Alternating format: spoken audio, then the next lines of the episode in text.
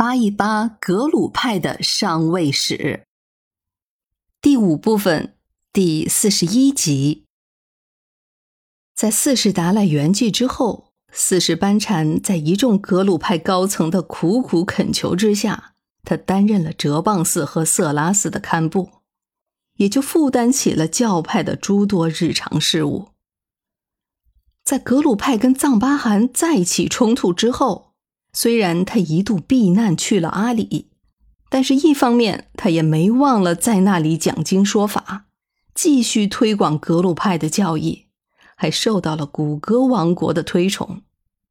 另一方面，局势稍有好转，他便又回到了拉萨，而这正是给格鲁派带来了转机。就在藏巴汗彭措南杰把格鲁派折腾得七荤八素的时候。他自己的病也逐渐加重，而且多方医治也没有见效。无奈之下，他来请四世班禅出山。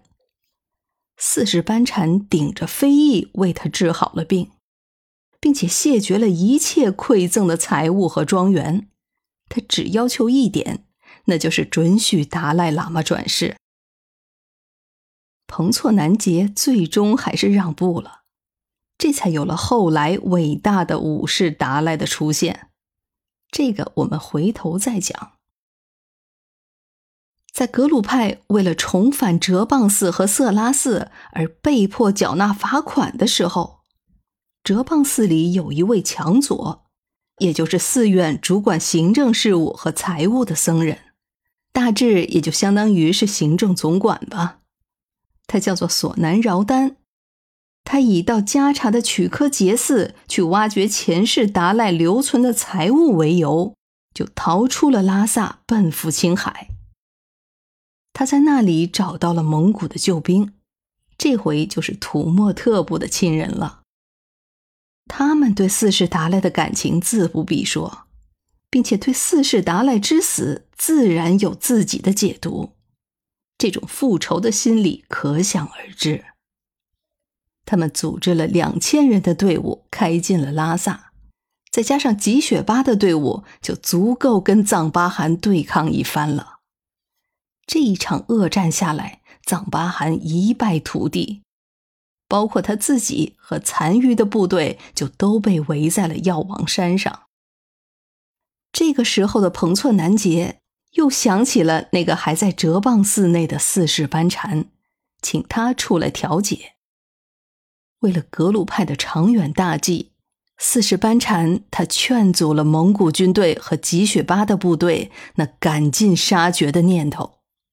各方在大昭寺签订了和平协议，各自罢兵。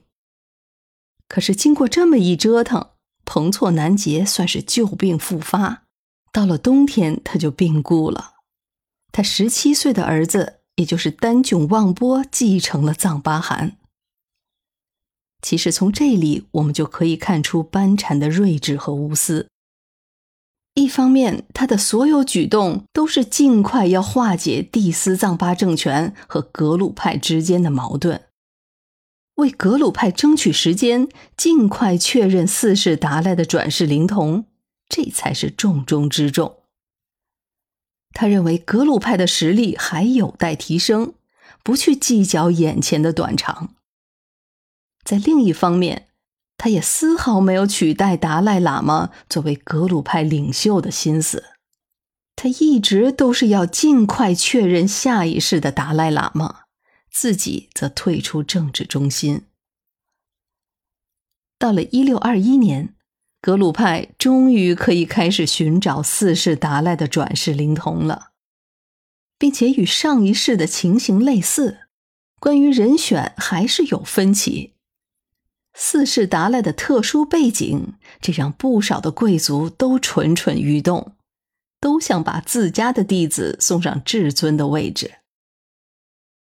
为了最大限度的排除干扰，四世班禅就会同下密院的堪布，在热镇寺通过糌巴丸子这个最古老的神定方式，就抽取选中了阿旺罗桑嘉措作为转世灵童。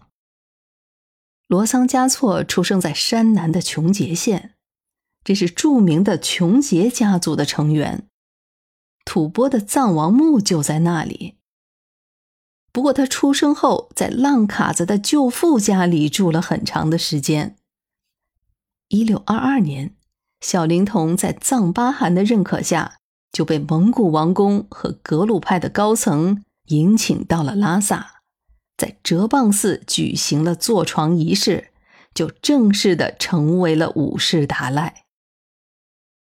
至此，四世达赖的转世风波就有惊无险的被化解掉了。